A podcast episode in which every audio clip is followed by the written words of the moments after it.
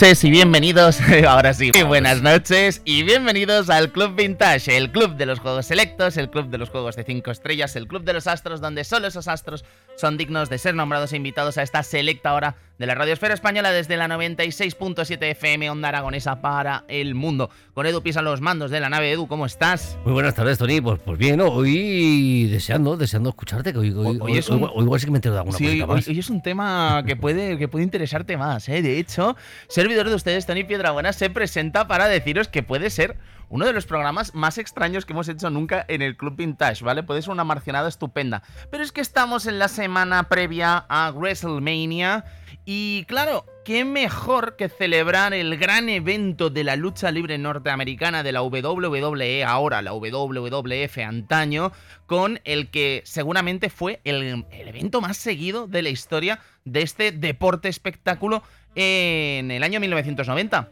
WrestleMania 6, el evento que enfrentó ni más ni menos que a Hulk Hogan y el último guerrero en ese inolvidable main event que hoy es el protagonista de este Club Vintage, un programa en el que se va a dar la mano la nostalgia de una televisión privada, Telecinco, que comenzaba a dar sus pasos en las, en las, en las ondas españolas y naturalmente una serie de programas que son irrepetibles, me atrevería a decir. Así que hablaremos un poquito de todo ello en el día de hoy y no olvidaremos naturalmente los videojuegos de WWF de estos años en los que se empezaba a gestar cómo iba a ser este subgénero deportivo que es el género del wrestling. Amigos, se me ponen cómodos que hoy hablamos de videojuegos pero también de televisión. ¿Comenzamos?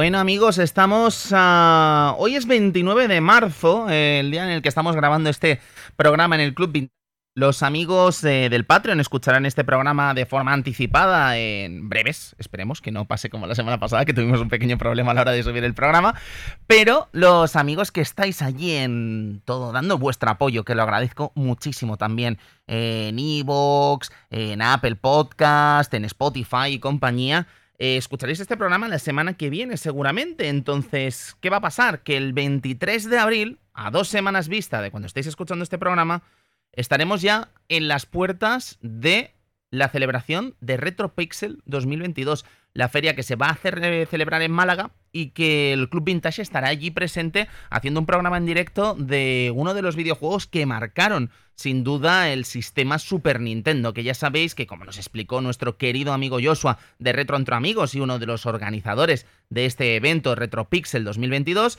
eh, va a girar en torno al cerebro de la bestia, ni más ni menos que Super Nintendo, ¿no? Así que bueno, hemos querido mirar ahí en el baúl de los recuerdos y encontrar algún juego que no hubiésemos tratado todavía en este club vintage y que fuese lo suficientemente representativo de este sistema tan querido por parte de todos los jugadores de videojuegos del país. Así que hablaremos de Star Fox, hablaremos del ingenio del chip FX y de todas las grandezas de este titulazo.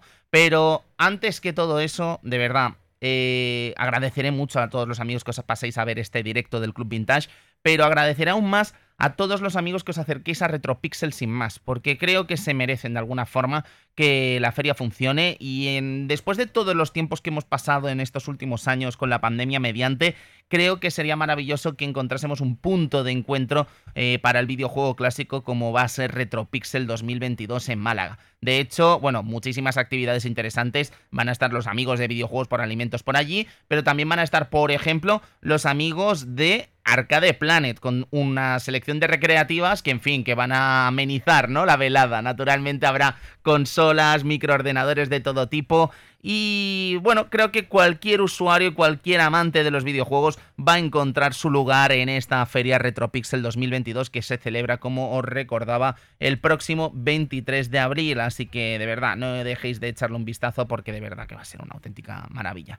Eh, Recordaros además que, bueno, que Retropixel 2022, además de celebrarse los días 23 y 24 de abril en la Facultad de Derecho de la Universidad de Málaga, eh, bueno, si queréis ayudar a los amigos de Videojuegos por Alimentos, pues lo tenéis tan sencillo como llevar alimentos no perecederos para eh, canjearlos, ¿no? Por distintos premios que los amigos de Videojuegos por Alimentos que después repartirán en distintos bancos de alimento de la ciudad andaluza. Así que, en fin, eh, no solo vamos a disfrutar de una gran feria, sino que además podemos hacerlo con una muy buena acción de la mano. Así que nada, amigos, nos veremos muy prontito, gracias al Altair y Retro amigos en Retropixel 2022.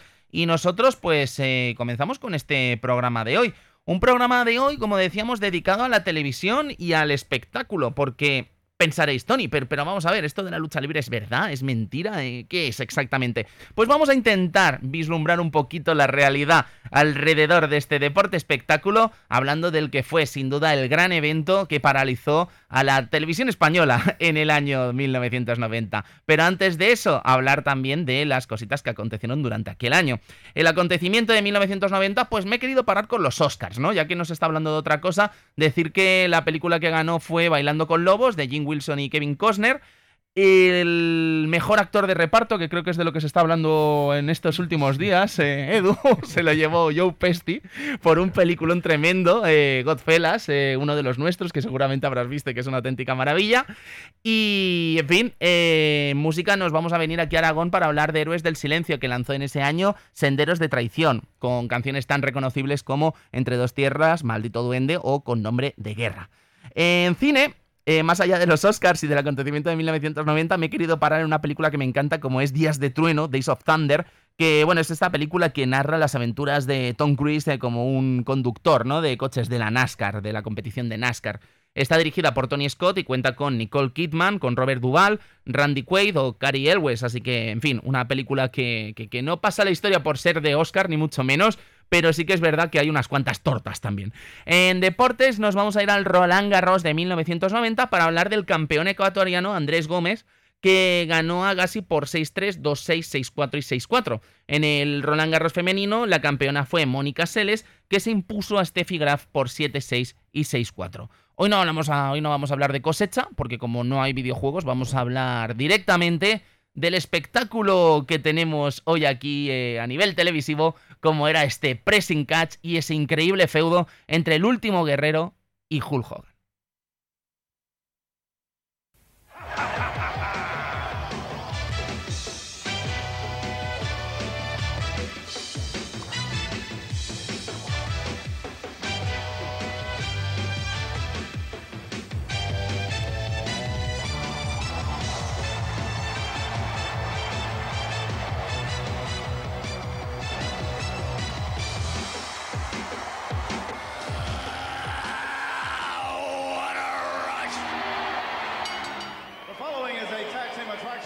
Amigos, un deportivo saludo. Bienvenidos al Palau San Jordi de Barcelona, donde se han reunido nada menos que 17.400 espectadores. Récord europeo de asistencia al pabellón cubierto. Bienvenidos a esta producción de Edith Media para la World Wrestling Federation en lo que se ha llamado la Gran Delada de Barcelona. Poder y gloria subiendo al ring en el primero de los combates que os vamos Estamos escuchando la retransmisión del que fue el House Show, un evento cerrado y en teoría exclusivo para la gente, para los ojos de la gente que acudió al Palau Sant Jordi de Barcelona en 1990, eh, 91, disculpad, eh, pero resulta que este evento fue tan tan tan importante y de alguna forma la lucha libre tuvo una cabida tan importante en la parrilla televisiva de los años, 19, de los años 90 que eh, incluso se grabó este evento ¿no? en el Palau Sant Jordi y después se mostró en Telecinco. Y estábamos escuchando la inolvidable voz de Héctor del Mar, que bueno, eh, malogrado Héctor del Mar, lo echamos muchísimo de menos a este comentarista, que fue el seguramente el narrador más famoso que ha deparado la historia de este país en cuanto a eventos de lucha libre. En este caso le estaba acompañando José Luis Ibáñez, que fue el que compaginó eh, este trabajo de narración durante estos primeros años de la lucha libre en nuestro territorio. Ya sabéis que los amigos que estáis escuchando este programa de hoy, que seáis un pelín más jóvenes, eh, recordaréis a Costilla, naturalmente, que fue el que encaró el papel cuando el Pressing Catch regresó en los tiempos de Rey Misterio, Batista, John Cena y compañía a la televisión de Mediaset 4. En todo caso, eh, hablando de lo que es este o esta, lo que es en sí la WWF, Deciros también que estaréis pensando, pero Tony, ¿no se llama WWE ahora? Sí, esto es curioso, me lo ha preguntado Edu antes de comenzar el programa, pero es que resulta que la WWF entró eh, en un litigio con la WWF, que es la empresa esta del oso panda, la empresa esta... Ah, World Team Festival. Eh, eh, sí, esa, esa, la del oso panda, ¿no? Que ya sabéis que es una organización benéfica y tal, ¿no? Para eh, quedarse con el nombre. La cuestión es que perdió de forma tan estrepitosa que se vio obligada a cambiarse el nombre y eso le llevó a cambiar el nombre de la World Wrestling Federation a la World Wrestling Entertainment, ¿no? Que es actualmente. En fin, eh, WWF yo creo que es el nombre por el que lo conocerá todo el mundo en el sentido de, en el sentido más nostálgico, podríamos decir. Pero actualmente WWE es un titán del entretenimiento que más allá de la lucha libre, eh, también encara eh, todo tipo de eventos en formato de películas, en formato de videojuegos, en fin, eh, un montón de empresas asociadas no solo en Estados Unidos, sino también en el Reino Unido, en Japón, en India. Eh, es, la, es el culmen ahora mismo, es la, la meca, ¿no? Podríamos decir, de la lucha libre norteamericana. Pero eso no quiere decir que, en fin, que no haya competencia, ¿no? De hecho, eh, seguramente en los años 90 recordaréis la WCW, recordaréis algunos la ECW, que quizá no tuvo mucha trascendencia aquí en el territorio español, pero que sí que tuvo un videojuego de Dreamcast que seguramente los amigos de la consola de Sega de 128 bits seguramente recuerden. Pero ¿cuál es el secreto exactamente de esto de la lucha libre, no? Porque al final esto es mentira, ¿no?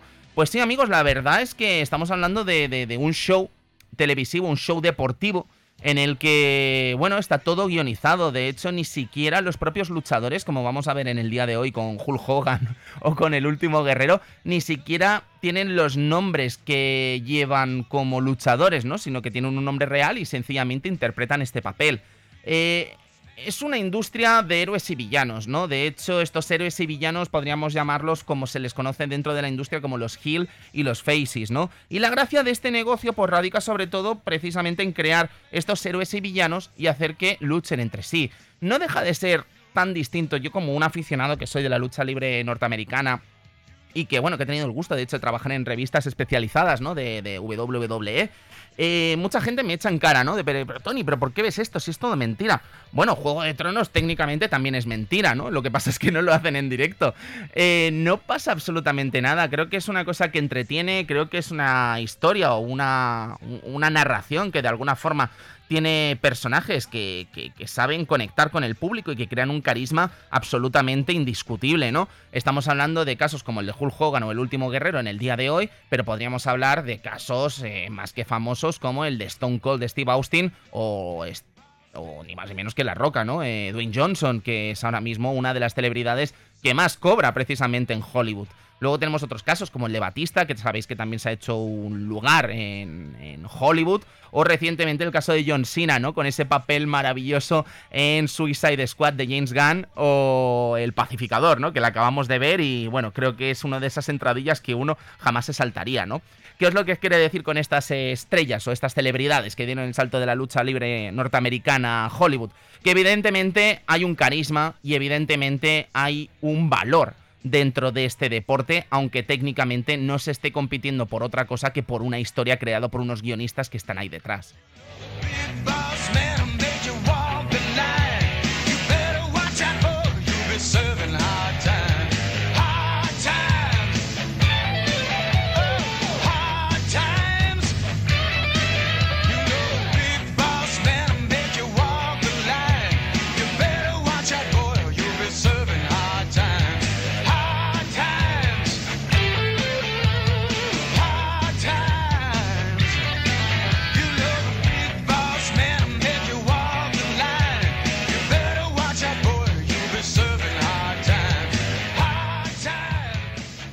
Pero nada, yo creo que hoy no estaríamos hablando de, esta, de este show del Pressing Catch si no fuese precisamente por el nacimiento de y la llegada de las televisiones privadas a nuestro país.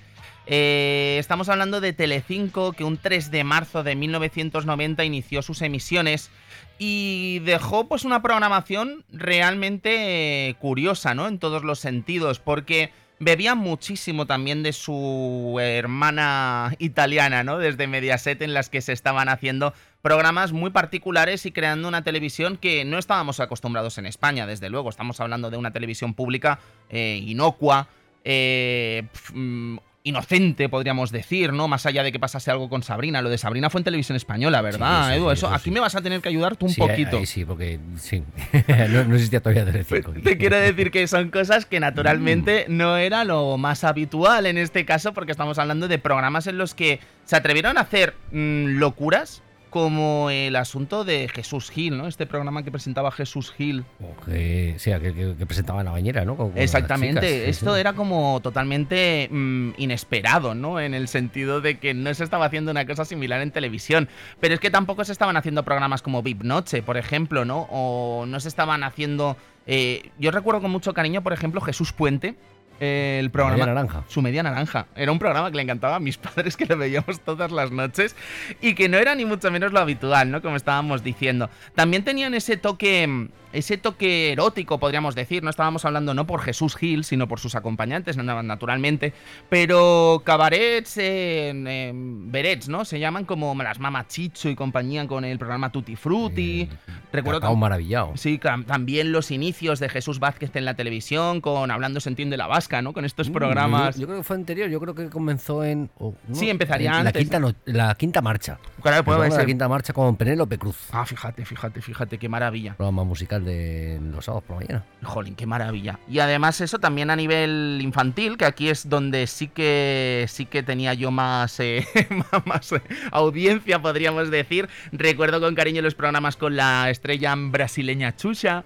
Eh, recuerdo el Super Guay, recuerdo el Big Guay también. Recuerdo con muchísimo cariño estos programas de Mickey.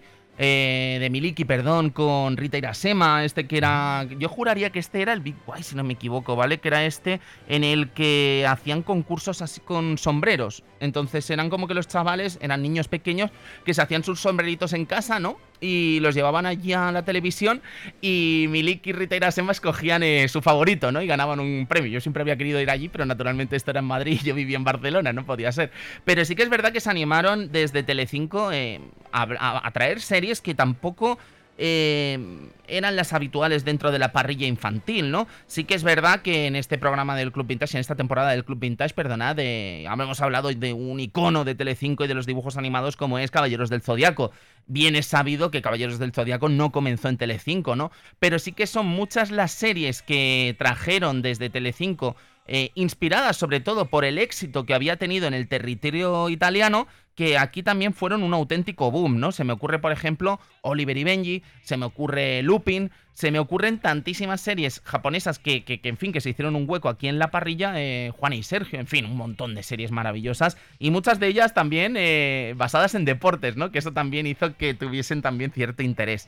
Pero Telecinco se reservó, de alguna forma, estábamos hablando de un espacio deportivo que no era para nada habitual. Estamos hablando de la lucha libre, la WWF, que en este territorio se hizo un hueco con un programa semanal en el que veíamos a las distintas superestrellas de esta empresa batallar por los distintos cinturones que les coronaban como los mejores de la empresa.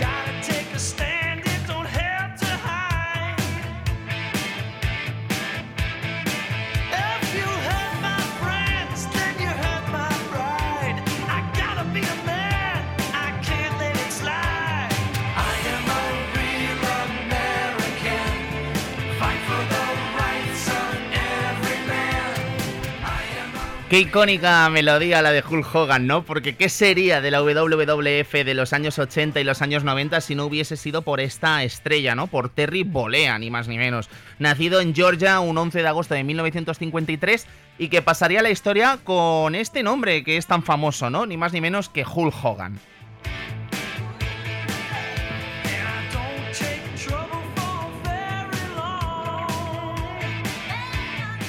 Un luchador que, bueno, eh, me atrevería a decir que es el mayor icono de la historia de la lucha libre, porque hemos hablado antes de Stone Cold, hemos hablado de The Rock, que sí, que The Rock puede ser uno de los luchadores que está a la altura de Hulk Hogan, eh, de Batista o John Cena, pero yo creo que Hulk Hogan trascendió la barrera ¿no? de la lucha libre y se convirtió en una auténtica estrella que, en fin, estaba en todas partes. La cosa es que Hulk Hogan, eh, como decíamos, nacido en 1953, no, no te pretendía de alguna forma convertirse en un luchador de lucha libre desde su infancia, ¿no? De hecho, parece ser que eh, lo descubrieron mientras tocaba con su banda de rock en un garito, ¿no? Y les llamó la atención a unos eh, trabajadores de la Championship Wrestling de Florida que, en fin, eh, les llamó la atención su apariencia, ¿no? Y pensaron que podía encajar con esta empresa. Empresa en la que debutó en agosto de 1977 bajo el nombre de Super Destroyer. Un luchador que, de hecho, no le motivó demasiado al bueno de Terry, ¿no? En estos momentos, porque era un luchador enmascarado de los típicos que no están llevados por un solo actor o por un solo luchador, sino que es un luchador itinerante que va cambiando de persona porque, bueno, como se tapa la cara, pues nadie sabe exactamente quién está detrás de este personaje, ¿no? Se me ocurre, por ejemplo, el caso de Doink the Clown, que el Doink the Clown original de los años 90, el payaso mítico, ¿no? De los años 90, el payaso original falleció. Entonces, claro, como es un luchador que solo hay que pintarle la cara, ponerle las distintas cositas de payaso y tal, y puede pasar por cualquier otra persona, pues Doin the Clown sería un perfecto ejemplo de estos luchadores itinerantes, ¿no? Como era el caso de este primer luchador que hizo el bueno de Hulk Hogan, el Super Destroyer. Sin embargo, a finales de los años 70 eh, sí que tomó el primer rol que le haría importante y que le permitiría hacer sus primeras apariciones televisivas, ¿no? Terry Boulder.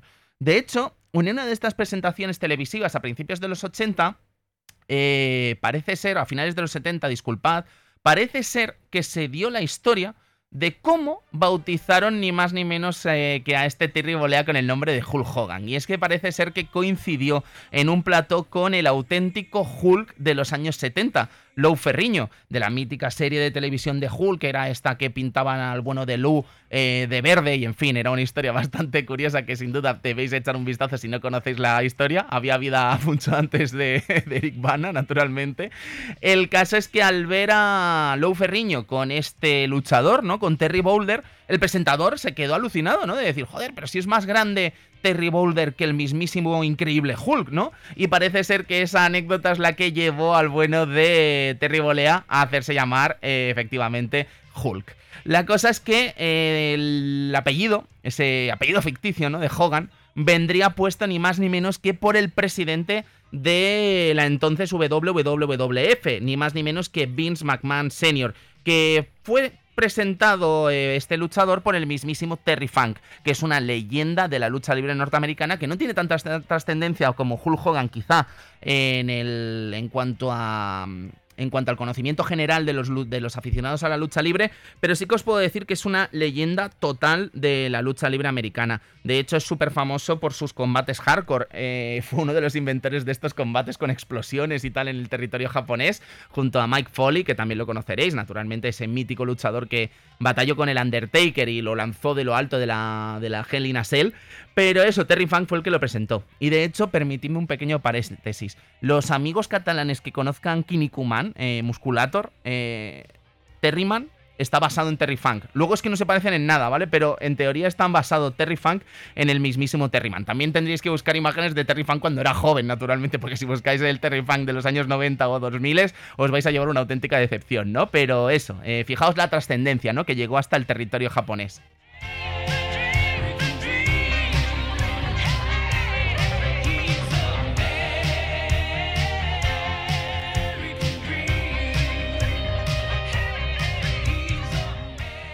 Pero no fue todo un camino de rosas para Hulk Hogan en el territorio de la entonces WWF. Parece ser que su aparición, como ya comentamos aquí en el Club Vintage, en el programa de Rocky 4, eh, su aparición en la película Rocky 3, eh, junto a Sylvester Stallone, parece ser que provocó un problema entre bastidores entre la empresa y el propio Terry Bolea, lo que llevó a que el bueno de Terry abandonase la empresa y, bueno, batallase por distintos territorios como la New Japan Pro Wrestling del territorio japonés, ¿no? Como estábamos diciendo antes con esa trascendencia de Terry Funk, ¿no? La cosa es que este caramelito, eh, cuando se estrena Rocky 3, eh, no pudo, Vince McMahon Sr. no pudo pasar por alto, ¿no? El éxito que estaba teniendo este personaje eh, que había sido de su empresa, pero que ahora estaba deambulando por otros territorios. Y claro, se llegó a un acuerdo para que a finales de 1983 eh, Hulk Hogan regresase al territorio de Vince Kennedy McMahon. Eh, Vince Kennedy McMahon es naturalmente el hijo de este Vince McMahon Sr., que ya sabéis, Vince Kennedy McMahon, el mítico presidente de la WWE, actual, eh, fundador de la fallida XFL, pero un personaje absolutamente eh, apasionante, ¿no? Porque, bueno, levanta un imperio sobre sus espaldas con la lucha libre norteamericana. Una lucha libre norteamericana que además hay que entenderla como un espectáculo casi familiar en el territorio norteamericano. Em, había una especie de pacto de caballeros entre los distintos eh, promotores de lucha libre norteamericana que se, repartían entre sí los distintos territorios. Entonces había una especie de pacto de caballeros en el que, por ejemplo, la gente de Jim Crockett, eh, imaginad, ¿no? Que estuviesen al norte de los Estados Unidos, no podían entrar a fichar a gente de lo, del este de Estados Unidos, ¿no? Que es donde estaba la WWF. Vince McMahon eh, rompió ese pacto de caballeros entre los distintos lores de la lucha libre americana y comenzó a crear una empresa que como Sauron los uniría a todos, ¿no? Y ahí nació esta fama naturalmente de la WWF.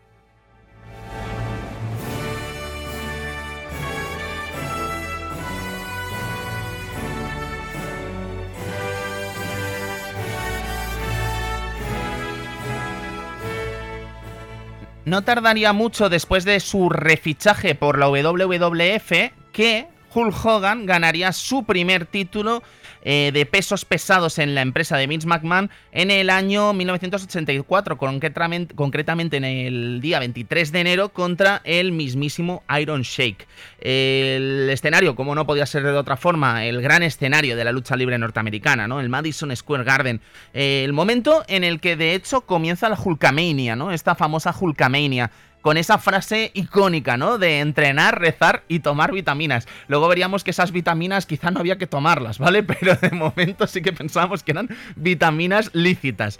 El caso es que eh, la lucha libre norteamericana con Hulk Hogan eh, explota, estalla, podríamos decir. Y gracias a esto empiezan los grandes eventos de la lucha libre norteamericana en el, en el país norteamericano, valga la redundancia. Y con ello empieza el que es el gran evento de la WWF WrestleMania. Sí que es verdad que su competencia eh, más cercana, la WCW, que en este caso era, juraría que era la NWA, ya había hecho un evento eh, de grandes dimensiones por pague por visión, como era Starcade justo un año antes de WrestleMania.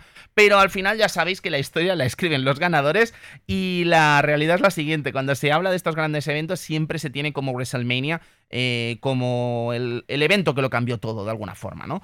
De alguna forma, eh, Vince McMahon era muy consciente de la trascendencia de Hulk Hogan y la trascendencia de este espectáculo en televisión. Entonces lo que pretendió fue eh, no solo llevar a luchadores de lucha libre, sino que también mezcló a distintos elementos de televisión y música rock del momento. El main event de esta gran cita que es WrestleMania, de hecho, enfrentó ni más ni menos que a Hulk Hogan con un compañero nada habitual como es Mr. T, el mítico actor del equipo A, ¿no? M.A. Barracus, ¿no? Si no me equivoco, Edu, gracias. Eh, contra Roddy Roddy Piper y Paul Orndorff en, una, en un main event totalmente inolvidable.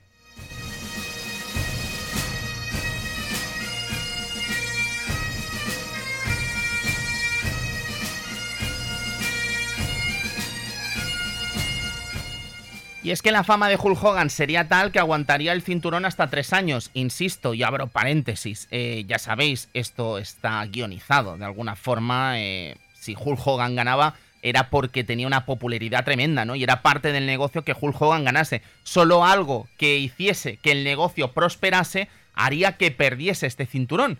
Y ahí entra, pues, luchadores a los que se enfrentó como Terry Funk, que ya lo hemos nombrado, King Kong Bundy, que fue el main event del siguiente año de WrestleMania, una WrestleMania muy rara, celebrada en distintos puntos del territorio norteamericano, eh, Roddy Rowdy Piper, que estamos escuchando ahora mismo su canción de hecho, o el mismísimo André el Gigante, con el que eh, se enfrentó en WrestleMania 3 un 29 de marzo de 1987 y firmó la que es una de las imágenes quizás más icónicas de la lucha libre norteamericana, ¿no? Levantando con su propio peso, con sus propias fuerzas, al mítico André el Gigante con un body slam que hoy es absolutamente icónico.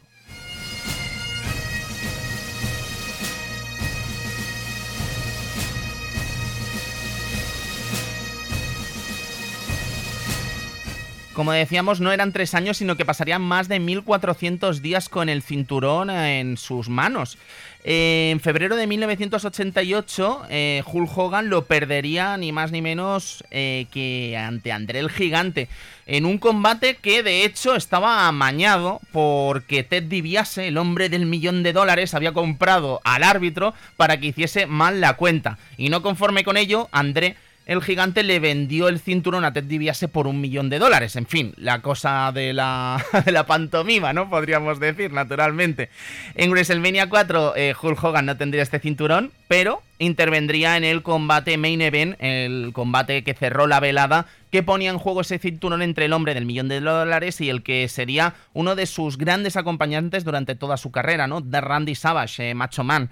Eh, que ganaría el campeonato y esto le serviría para crear esa alianza irrepetible llamada de Mega Powers, ¿no? Quizá una de las más importantes duplas que ha dado este negocio. Esta unión se rompería eh, poco después por los celos de Randy Savage hacia Hulk Hogan, que bueno, que él pensaba que su mujer, Miss Elizabeth, ¿no? La mítica Miss Elizabeth, estaba, le, estaba siéndole infiel con el, con el bueno de Hogan, ¿no? Aunque en realidad no estaba pasando nada de eso en teoría en la realidad, aunque parece ser que, o sea, en teoría en la mentira, ¿no? Pero parece ser que en la realidad sí que estaba pasando algo un poco extraño. Pero la batalla que decidiría el destino de la batalla de los Megapowers se celebraría el 2 de abril en WrestleMania 5 en 1989, con la victoria de Hulk Hogan coronándose de nuevo campeón de los pesos pesados de la WWF, lo cual nos da pie a hablar del siguiente protagonista del día de hoy.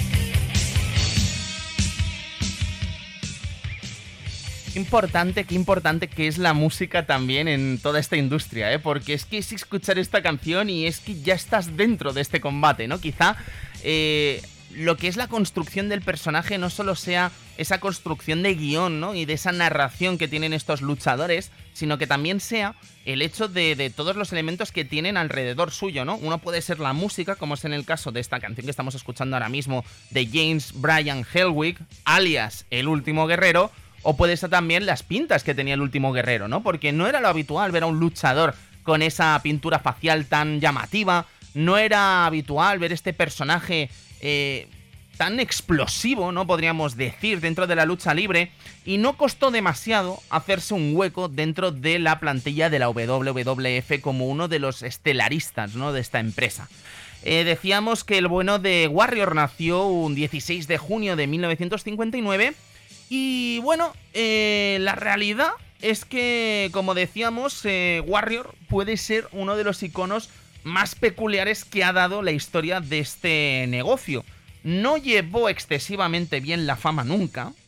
Sí que parece que de alguna forma su valía en el ring supo sacarle partido en una carrera muy muy corta o no muy extensa podríamos decir en la que le sacó mucho rédito económico, pero quizá más allá del capítulo del que vamos a hablar hoy, WrestleMania 6, no tenga mucho más destacable dentro de toda esta carrera. De hecho, es una personalidad tan peculiar que imaginad que el nombre de Último Guerrero, el Ultimate Warrior, no era propiedad de James Bryan Hellwig, ¿no? del personaje o del actor, podríamos decir, o del luchador, ¿no? Sino que era propiedad de la WWF. Y para lograr que quedarse con los derechos del nombre Warrior, lo que hizo fue cambiarse legalmente su nombre a Warrior.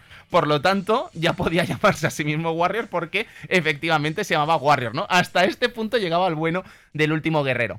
Un último guerrero que, en fin, eh, entrenaba en, en, un gimnasio y parece ser que, bueno, se fue un personaje que antes de entrar en todo esto de la lucha libre norteamericana era un apasionado, ¿no? Del bodybuilding. Y entrenando en un gimnasio parece ser que una empresa llamada la Universal Wrestling Federation quedaría totalmente prendada del escultural físico de este, de este culturista, ¿no? Que no dudaría en contratarlo para formar parte de la empresa y crear un equipo llamado el Power Team, al que entraría a formar con el nombre de Jim Justice Hellwing en ese momento. Allí coincidiría con un luchador que en ese momento ni él ni el otro sabían que iban a ser dos auténticos iconos de la lucha libre norteamericana. Estamos hablando ni más ni menos que de Sting, que ya estaba dentro de este equipo y ya estaba en esta empresa en estos años. El Power Team fue un auténtico fracaso, eso sí, a pesar de tener a dos iconos futuros como eran el último guerrero y Sting, fue un auténtico fracaso. Pero de esas cenizas nacerían los Freedom Fighters, una dupla compuesta por estos dos luchadores, ¿no? Warrior y Sting que poco después tampoco tuvieron mucho éxito y se rebautizaron como los Blade Runners, equipo que ya asumió esa seña de identidad tan característica de estos dos luchadores, porque la gente que conozca a Sting en los tiempos actuales sabéis que he visto un poco como el cuervo, ¿no? Con esas pinturas faciales blancas y negras. Pero si buscáis un poco imágenes de Sting en los años 80 y años 90, sobre todo finales de los 80 y principios de los 90, veréis que Sting tenía una pintura facial muy muy similar a la del último guerrero, ¿no? Y todo nace un poquito aquí, en esta época de los Blade Runners. Sin embargo, los Blade Runners tampoco tuvieron un grandísimo éxito, pero sí que el bueno de Warrior tuvo, eh, tuvo para bien llamar la atención de la World Class Championship Wrestling, empresa en la que adoptaría el nombre de su nuevo personaje, el Dingo Warrior, que es una versión prototípica, ¿no? De lo que iba a ser el último guerrero. Este Dingo Warrior, pues, eh, fue un auténtico éxito en los pocos meses que estuvo en esta empresa, tanto que la WWF no tardó en contratarlo y hacerlo con sus servicios a mediados de 1987 y hacerlo debutar en ese mismo año, en el mes de octubre.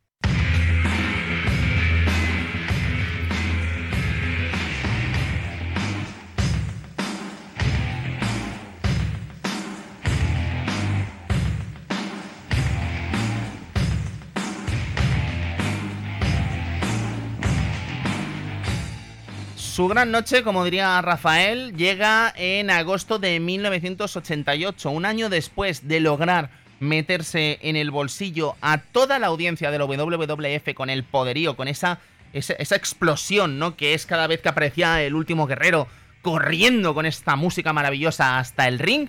Eh, se encuentra en el escenario de SummerSlam, que para entendernos viene a ser el segundo gran, el segundo gran pay-per-view de WWE en el calendario anual.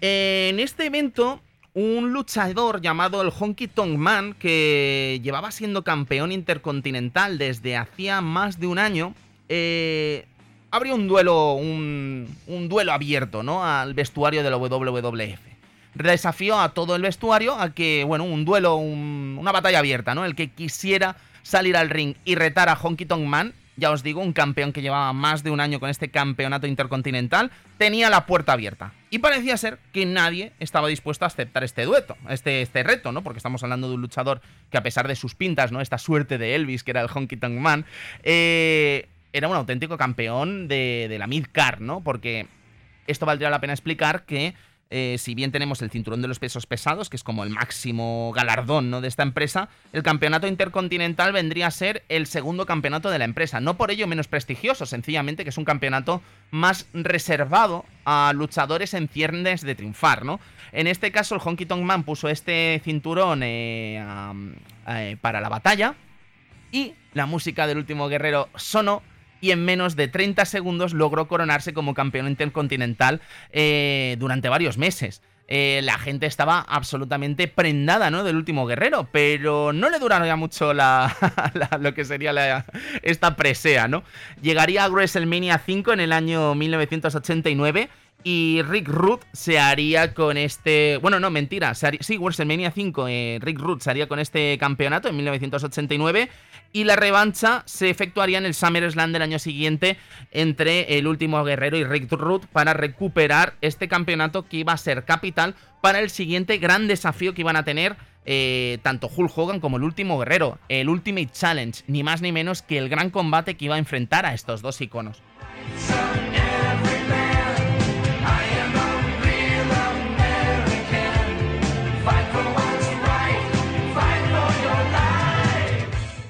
Y es que si estábamos hablando de SummerSlam como el segundo gran campeonato, no segundo gran pay-per-view, podríamos decir, de la WWF, hay que hablar de la Royal Rumble como el tercero en discordia, ¿no? La Royal Rumble es un tipo de pay-per-view que tiene un combate especial que es el que centra eh, prácticamente todo el evento, ¿no? Que es la Royal Rumble. La Royal Rumble es tan divertida como 30 luchadores de la empresa luchando para ver quién es el último superviviente de esta gran batalla, ¿no? La regla es muy simple, sencillamente los luchadores tienen que lanzarse por la tercera cuerda y eso va eliminando los distintos luchadores, ¿no? Normalmente, eh, este combate eh, suele hacerse para que el ganador eh, sea main event, estelarice, ¿no? WrestleMania. Pero sí que es verdad que en el año 1991, no, 1990, perdón, el 21 de enero de 1990, en esta Royal Rumble de la que vamos a hablar hoy, eh, no se estaban jugando ese main event de WrestleMania. Eh, lo que se estaban jugando, eso sí, era eh, ver quién era el último superviviente. Y claro, aquí se da el que va a ser el primer gran encontronazo entre estas dos superestrellas, ¿no? Hulk Hogan y el último guerrero.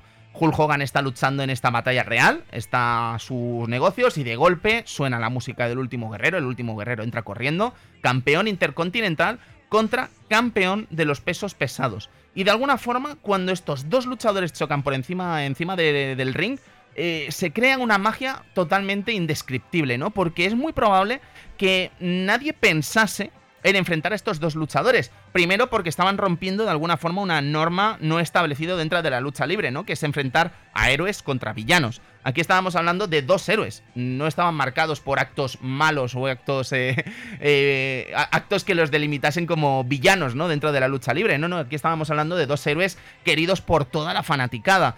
Y el hecho de que se enfrentasen estos dos luchadores en el Royal Rumble degeneró en una rivalidad que, bueno, que a día de hoy seguimos estudiando, ¿no? De hecho, hoy el Club Vintage va de esta rivalidad, naturalmente.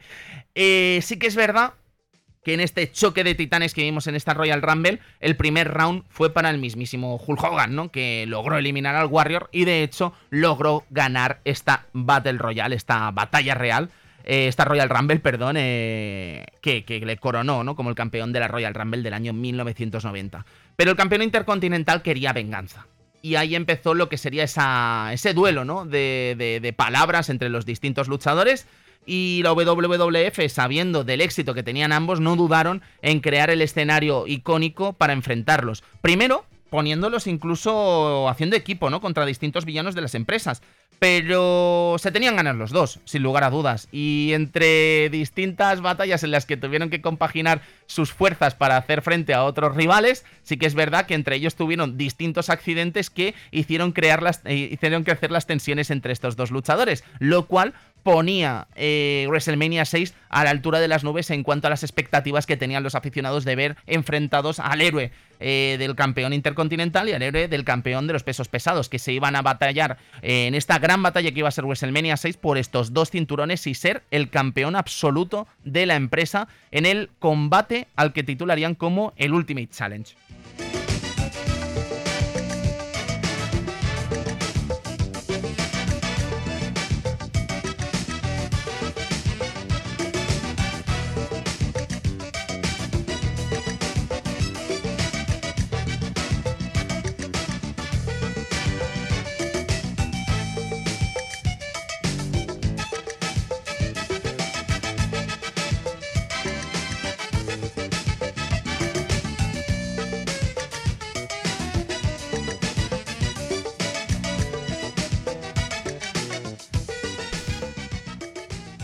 Pues WrestleMania 6 además tendría un escenario extraño, ¿no? Para el territorio de WWF, porque llevaría este evento, WrestleMania 6, celebrado un 1 de abril de 1990, al Skydome de Toronto, Ontario, Canadá.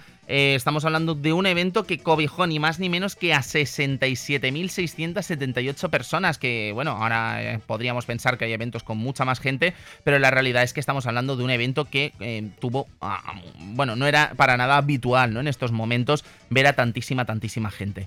Hubo muchísimos combates, algunos con luchadores muy conocidos, entre ellos, por ejemplo, el combate que enfrentó a Rick Martel contra Coco B. Ware, el combate que enfrentaron por el campeonato de los pesos eh, del campeonato eh, de, tag team de parejas eh, que enfrentaron a los míticos Demolition, Axie Smash contra la Colossal Connection formados por André de Giant y Haku. Tenemos a Terremoto Earthquake que luchó contra Hércules también a Brutus Beefcake, a Brutus Beefcake, eh, ¿cómo se llamó aquí en España? El Barbero Loco, puede ser, eh, Brutus el Barbero, no, recuerdo cómo le llamaban aquí en España, pero a Brutus Beefcake que, lo entre, que se enfrentó también al, mítico eh, Mr. Perfect, Tenemos también a Bad News Brown contra Roddy Piper. la Hard Foundation, que en este momento estaba. Es el tag team mítico, ¿no? compuesto por Bret Hart y Jim Neidhart eh, Jim Neidhart, a lo mejor yo creo que sonará, ¿vale? Porque la Hart Foundation es mítica, pero Jim Neidhart es el padre de Natalia, una de las actuales campeonas, o una de las ex campeonas de, la WWE actual, y Bret Hart, pues naturalmente no necesita presentación, ¿no? El mejor que hay, el mejor que hubo y el jamás el mejor que habrá nunca. Eh, tenemos a The Barbarian, que luchó también contra Tito Santana. Eh, Tito Santana era un ídolo aquí en España porque sin ser exactamente español, vestía como un torero, ¿no? Entonces era como la representación española dentro de esta empresa, podríamos decir. O luego teníamos eh, un combate mixto, que no era muy habitual en estos tiempos, pero que enfrentó a una leyenda de la lucha libre como Dusty Rhodes y su acompañante Sapphire contra Randy Savage y la reina Sherry. Eh, decir de Dusty Rhodes, bueno, Dusty Rhodes es, una, es, es, uno de los más grandes iconos de la lucha libre norteamericana, pero bueno, ya sabéis que su hijo, Cody Rhodes, está, ha montado una empresa llamada AEW que ha sido capaz ¿no? de batallar contra la propia WWE y que ah, en estos últimos tiempos, en estos últimos tiempos, pues parece ser que ha vuelto a fichar ni más ni menos que por la WWE, aunque esto cuando lo estéis escuchando a lo mejor ya es, ya está hecho. Tenemos también cosas como el de Orient Express contra los Rockeros, el equipo formado por Shawn Michaels y Marty Janetti. Tenemos a Jim Duggan, que luchó con Dino Bravo. Eh, Ted DiBiase contra Jake Roberts, ¿no? El mítico Jake Roberts, eh, Serpiente Roberts, ¿no? Eh, un clásico que si pudieseis echar un vistazo al documental protagonizado por Jake Roberts, eh, alucinaríais, porque es una maravilla, ¿no? Ver cómo este hombre se ha sobrepuesto a sus, a sus adicciones y cómo ha conseguido, de alguna forma, volver a ser eh, la persona que sin duda en algún momento fue, ¿no? Y creo que es maravilloso. Tenemos también a Big Boss Man contra Kim o Rick Root contra Jimmy Snuka. Pero el combate que nos interesa y con el que, y el combate que queremos comentar con nuestro invitado de hoy es el Ultimate Warrior contra Hulk Hogan.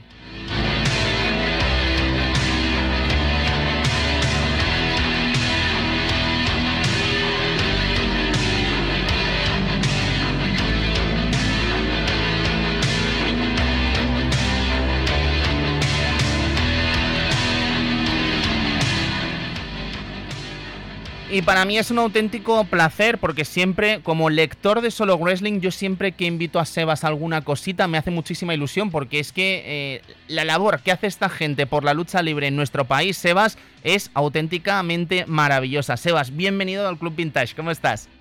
¿Qué tal? Saludos y muy buena lucha, Tony. Gracias por invitarme. Nada, es un auténtico placer.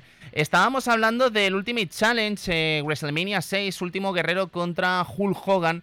Un combate que que yo creo que marcó de alguna forma una generación aquí en España, ¿no, Sebas? ¿Estás de acuerdo con esta afirmación? Sí, de hecho, creo que compitió con el mítico partido de fútbol, si no recuerdo mal, que era un Barcelona español. Y según me comentaba Héctor del Mar y también JL cuando les pude, hablar con ellos, me dijeron que incluso hicieron más audiencia, o sea, que sí que impactó bastante ese combate. Entiendo que además eh, son dos iconos que no solo fueron famosos en cuanto a la televisión, sino que vendieron juguetes, vendieron los míticos cojines, ¿no? Estos que eran de, batallar, ¿no? Contra estos cojines que eran una maravilla. Pero el combate en sí, eh, Sebas, eh, ¿tú lo llegaste a vivir en su momento? ¿Lo llegaste a ver en directo? ¿Lo llegaste a ver de, chaval? Sí, primero de todo te tengo que decir que yo tenía uno de esos cojines y la verdad es que lo dejé bastante hecho polvo. O sea, su rival era una ovejita, siempre me lo recuerda a mi hermana eso. Pero bueno, éramos niños, ¿no? en ese momento. Sí, sí, sí. Y no, a ver, yo te digo una cosa, este combate era muy importante porque Hulk Hogan, estamos hablando de la WrestleMania 6, la sexta edición ya, y Hogan en seis ediciones había estado en cinco eventos estelares, si no recuerdo mal, o al menos en cinco WrestleManias combatiendo duramente en uno de los combates más importantes, ¿no? Creo que eran, sí, cinco eventos estelares. porque creo que la que falta es la de Randy Savage con Ted DiBiase, ¿no? Porque incluso intervino, interfirió allí, o sea que estuvo prácticamente en las seis, ¿no? Sí, luchando, yo creo, ya te digo, ¿eh? yo creo que... Sí, cinco, sí. Cinco eventos estelares. Entonces, ¿qué pasa? Hogan llega y hay un momento de Hogan ya empieza a decaer, mm, por así decirlo, ¿no? Su personaje, aunque sí que es verdad que años después se revivió volviéndose malo, pero eso es otra historia. Entonces, en ese momento, claro, el, pase generacional era el Ultimate Warrior, el último guerrero, ¿no? Aquí en España conocido, y es que era todo, era poder contra poder. O sea, no sé si os acordáis que los dos, por ejemplo, tenían el mítico baile de San Vito, o sea, eran casi invencibles, ¿no? Sí, sí, el baile del San Vito, para el que no lo conozca, es ese momento en el que de alguna forma ellos se vuelven como invulnerables, ¿no? Es un momento en el que, en medio de, a, punto de llegar al caos, ellos se convierten en auténticos superhéroes, ¿no? Y se levantan y aguantan todos los golpes y se convierten en auténticas fuerzas brutas, ¿no? Bombas nucleares, prácticamente. Pero Era como cuando Mario se toma la seta verde, básicamente. La, sí, la estrella, la estrella, sí, sí. perdona. no, pasa, nada, don Sebas, no pasa nada. Cierto. El caso, que estábamos hablando de este combate y a ti como experto en lucha libre y como uno de los referentes de la lucha libre en nuestro país, a ti el combate en sí, ¿qué te parece, Sebas? Porque entiendo, a ver, no estamos hablando de un dispendio técnico, ni mucho menos, ¿no? Pero sí que creo que, logra dar el espectáculo que sin duda merece y me, atrevería a decir, no sé si estarás de acuerdo con esta afirmación, que puede ser uno de los mejores combates de ambos, ¿no? Sí, a ver, el, como aficionado te puedo decir que yo lo viví, no sé si tendría nueve años, ocho años más o menos, y la verdad es que yo te tengo que admitir que era fan, ultra fan de Hulk Hogan y realmente me dolió, o sea, sufrí bastante con este combate porque acabó con la victoria de, Ultimate Warrior, ¿no? Entonces, claro, eh, fue un momento bastante duro para mí, pero en cuanto al combate dices que, se refiere, eh, hombre, obviamente los dos luchadores nunca eh, destacaron por sus habilidades técnicas, pero sí que yo creo que marcaron, o sea, los combates a veces no es pegar cuatro brincos y quedar bien delante del público, es contar una historia, ¿no? Entonces yo creo que con lo que sabían hacer, lo hicieron a la perfección y salió muy bien. Sí, además tiene un final un poco así como mm, polémico, ¿no? Porque en la cuenta de tres es como que Hogan se medio levanta, pero uno no sabe bien bien si eso es un acto de ego del propio Hogan, ¿no? De decir, sí, me has ganado, pero no tanto, o eso es algo que estaba pactado como para crear polémica. Si te digo la verdad, eso me lo he preguntado mil veces. De hecho, el otro día lo vi, incluso vi la de la edición posterior, que es Hogan contra Sargento Slaughter, hace lo mismo, eh, pero Sargento Slaughter, o sea, se levanta en el 2,9, ¿no? Entonces, no, no sé si en algún documental han llegado a comentar alguna vez si esto eh, realmente es algo de Vince McMahon, que es el, promotor, ¿no? O, realmente fue uno de los luchadores. Claro, porque al final, eh, Sebas, hemos hablado muy poquito de, ambos personajes de la parte polémica, pero es que estamos hablando de, dos auténticos, eh, bueno, Guatemala y Guatepeor, ¿no? Podríamos decir, en cuanto a Coco, ¿no? Porque estamos hablando de dos luchadores quizá de los más polémicos, de los más míticos y de los más exitosos, pero también de los más polémicos, ¿no? Porque cada uno de ellos ha tenido también su historia detrás de las cámaras. Sí, pero eh, yo, no es porque hubiera sido fan de, de Hulk Hogan, ¿no? En esa época, y no se me note. Pero yo creo que Hulk Hogan, en serio, eh, no creo que haya sido tan... Sí que ha sido muy polémico, pero más por su entorno. O sea, sí que es verdad que hace poco tuvo un lío por el tema de la palabra prohibida en Estados Unidos ah, y, le, le lincharon. Lo que pasa es que nadie explicó, bueno, sí que lo explicaron, pero lo tuvo que explicar él, que Hulk Hogan fue una persona que, que realmente convivió en un barrio de, de ese tipo de, compañeros, ¿no? Por así decirlo. Sí. Eh, es que no quiero decir la palabra. Sí, no, que, al final era parte de su jerga, ¿no? Podríamos decir. Exactamente, él vivió, mamó de eso de pequeño, entonces, claro, él lo veía como algo normal y le cayó la del pulpo. Sí, además, que te digo que hay, el Warrior hay que explicar el contexto. Es, Sebas, hay que explicar el contexto también de, de, cómo, a ver, mm, vamos a decir la palabra clara, ¿no? Que al final, eh, sabéis que la palabra nigger en Estados Unidos es prácticamente eh, tabú ¿no? en la televisión por el contexto racista que tiene, evidentemente. Pero es que a Hulk Hogan le captan hablando mm, en un tono racista, podríamos decir, en una conversación privada, en una cinta sexual que le estaba grabando un amigo suyo mientras estaba teniendo relaciones con la mujer de este amigo sin que Hulk Hogan supiese que le estaban grabando. ¿Sabes? O sea, quiero decir, claro, es una conversación en un, en un entorno privado que se filtra sin que Hulk Hogan lo sepa y prácticamente le cuesta la carrera, ¿no? Ya ha cambiado la situación, él se ha disculpado en incontables eh, situaciones, pero es alucinante, ¿no? También lo que puede llegar a pasar en el mundo del cotilleo en Estados Unidos, ¿no? Sí, sí, pero más que nada le dijo eso al chaval porque no es que fuera de color, sino porque el chaval tela. Ya, ya, ya, sí, sí, no, no, naturalmente, pues estaba hablando de un, era un luchador norteamericano, ¿verdad? Era, es que no me acuerdo cómo se llamaba. No, yo creo que lo de, lo de la palabra creo que fue por el novio de su hija, ¿eh? Sí, ¿verdad? Sí, sí, sí, sí, sí, sí, Bueno, en fin, personajes eh, que no estábamos entrando en esto, pero el último guerrero, el último guerrero también tuvo sus movidas eh, a nivel económico con Vince McMahon al principio, con Eric Bischoff en WCW, pero luego también tuvo ese retiro en el que comenzó a dar como mítines, ¿no? contra homosexuales, eh, super patrióticos, en fin, eh, auténticas locuras que están colgadas en internet y que de alguna forma la WWF quiso destacar en aquel infame documental de, The Self-Destruction of the Ultimate Warrior, pero que han intentado blanquear en estos últimos años, ¿verdad? Sí, a ver, Ultimate Warrior es una persona eh, peculiar, podríamos decir eso, pero yo tengo una experiencia personal, que esto lo hemos explicado pocas veces, cuando vino a... Ultimate Warrior tuvo su último combate en Barcelona. Ah, y en, en, te estoy hablando del año 2000, ah, no recuerdo exactamente, 2000, bueno, ya te lo diré otro día. En, Badalona, ¿no? Que fue contra Elias Burke, puede ser. Orlando Jordan. Orlando Jordan, perdón, sí, sí, sí, sí, perdón. Pero ese no fue la primera aparición que hizo, la hizo en Madrid unos meses antes y eh, me acuerdo que tengo un amigo que se llama Dani, ¿vale? Y él, él estaba, nosotros no, nos, nos fueron, nos invitaron al show porque yo conocía al, promotor, entonces estábamos tras bastidores y aparece el Ultimate Warrior y dijimos, oh, ¿no? Eh, sea, impresiona, ¿no? Que lo has visto de pequeño en televisión. Y bueno, el, el, el, tipo le quería tenía que hacer una promo y necesitamos, o sea, necesitaban ellos a alguien que tradujera la promo. Y te puedo asegurar que nuestro amigo salió de ahí casi yendo para el psicólogo porque tuvo que rellenar 10 hojas de promoción, o sea, tuvo que traducir para traducirla, para que un una persona eh, locutara la traducción en directo, ¿no? Y fue una auténtica locura. Qué maravilla, madre mía. Pero bueno, conoció al Warrior, ¿no? Que quieres que no, pues también mola. Bueno, Sebas, eh, no tenemos mucho más tiempo hoy, pero nada, cuéntanos un poquito de Solo Wrestling. Para mí es uno de los referentes sin duda a nivel nacional, pero cuéntanos un poquito la trayectoria de la revista y eso antes de despedirnos. Bueno, no, Solo Wrestling es un portal, el más, el más antiguo de lucha libre aquí en España y de los más antiguos de, en, cuanto a español se refiere en todo el mundo. Y es un proyecto que ha durado mucho tiempo y bueno, hemos hecho eso, proyectos como en la revista y hemos tenido, estado en la radio, en la televisión estuve yo precisamente gracias a eso también. Y ahora mismo estamos en, estamos trabajando con Mundo Deportivo para intentar mejorar un poco el producto y que vaya más. Qué bien, pues eh, Sebas, eh, muchísimas gracias por poner tu sellito hoy aquí en el Club Vintage. Y lo dicho, que nos veamos pronto, amigo. Hace mucho que no nos vemos, así que a ver si coincidimos por allí por Barna cuando vaya y nos pegamos un poco en el ring. Claro que sí. Un abrazo, amigo. Venga, hasta luego.